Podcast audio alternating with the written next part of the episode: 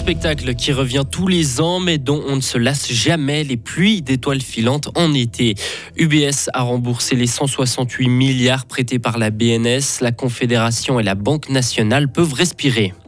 Et nous finirons par un coup de gueule de l'un de nos journalistes, l'argent plutôt que la compétition. L'Arabie saoudite est la destination phare de ce mercato d'été en football. Il va faire beau ce vendredi et également ce week-end. Quelques averses sont possibles, notamment sur les hauteurs. Le journal de la rédaction avec Hugo Savary. Bonjour Hugo. Bonjour Marius, bonjour à toutes et à tous. Les astronomes en herbe se préparent à l'une des plus belles nuits de l'année. De 22 à 4 heures du matin dans la nuit de samedi à dimanche, nous serons à l'apogée des Perséides. C'est durant cette période du mois d'août que les étoiles filantes sont le plus nombreuses. Un phénomène observable à l'œil nu, il est devenu un rendez-vous annuel pour les amateurs d'astronomie. Jérémy Barth est membre du comité des Amis de l'Observatoire des Pendes. C'est une période où on a euh, en moyenne euh, plus de deux belles étoiles filantes par minute. C'est une pluie qui est particulièrement facile, accessible. C'est une période de l'année où on est en vacances, où les enfants sont aussi en vacances où il fait bon chaud, c'est beaucoup plus facile de se mettre dehors et observer ça. Ce qui a fait que beaucoup de clubs ont commencé à ouvrir un peu les portes et parler, donc en France comme en Suisse romande, à parler d'astronomie. Et comme il y a cet émerveillement, cette facilité en fait d'observer ce phénomène, c'est devenu une tradition maintenant dans tout ce qui est francophonie.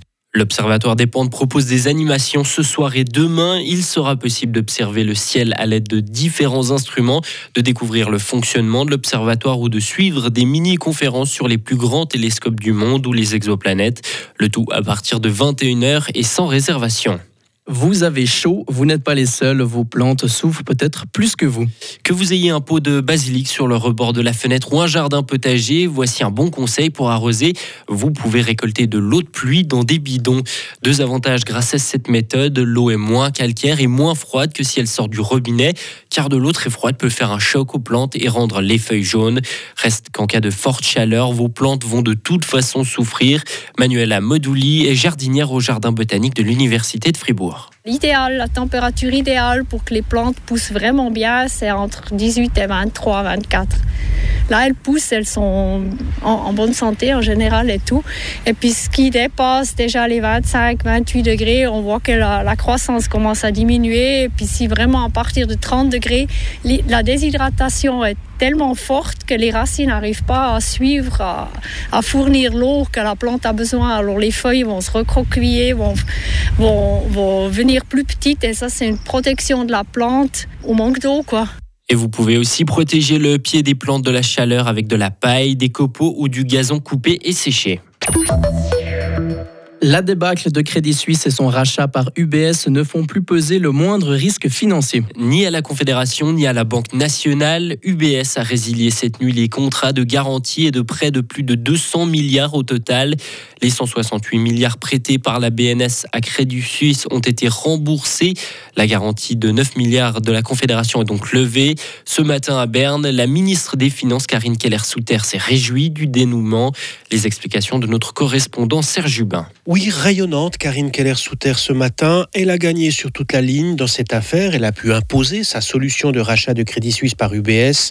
Moins de cinq mois après le funeste dimanche 19 mars, au cours duquel la Confédération s'est fortement engagée, politiquement et financièrement, pour sauver les banques, UBS a donc décidé hier soir de résilier les contrats de garantie et de prêt L'opération financière est ainsi bouclée et ne fait presque que des vainqueurs, Karine Keller-Souter. Je suis très contente que ça soit si tôt, parce que moi je suis la ministre de Finances de la Confédération.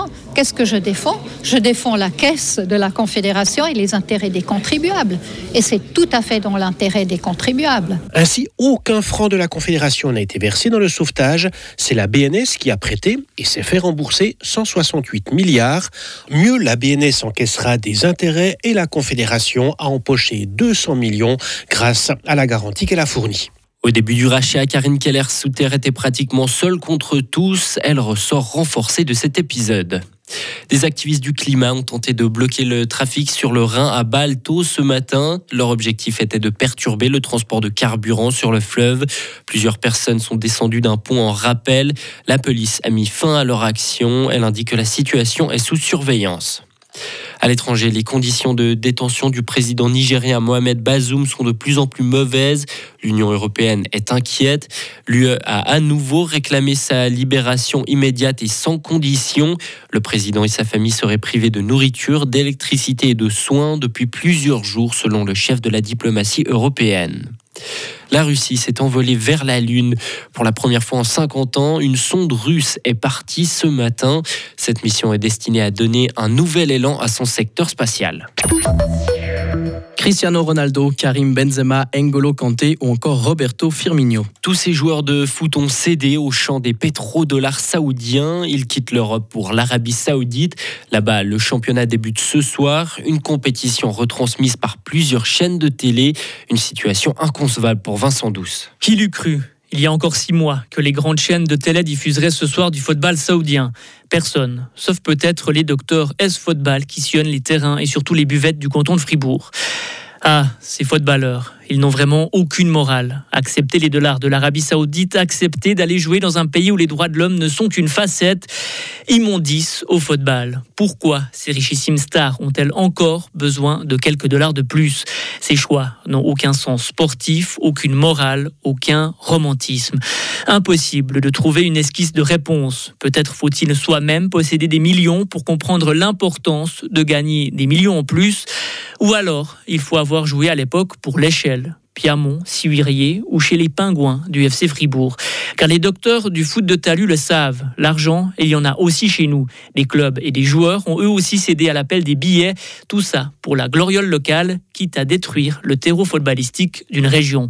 Finalement, que ce soit Francesco Totti, Paul Scholes, Dédé, Kiki ou Freddy, 25 ans de foot, des juniors F aux actifs, une vie pour un club, résister à l'appel du fric, c'est tellement plus beau. Un commentaire de Vincent Douce à retrouver également sur Frappe. Et on reste dans le football pour terminer ce journal. L'Espagne jouera les demi-finales du mondial féminin. Elle a battu les Pays-Bas 2 1 après prolongation. Aujourd'hui, l'Espagne figure ainsi pour la première fois de son histoire dans le dernier carré d'une Coupe du Monde dames. Et l'Aurora a été rejoint dans le dernier carré donc par la Suède. Les Nordiques ont renversé le Japon il y a quelques instants sur le score de 2 à 1. Retrouvez toute l'info sur frappe et frappe.ch.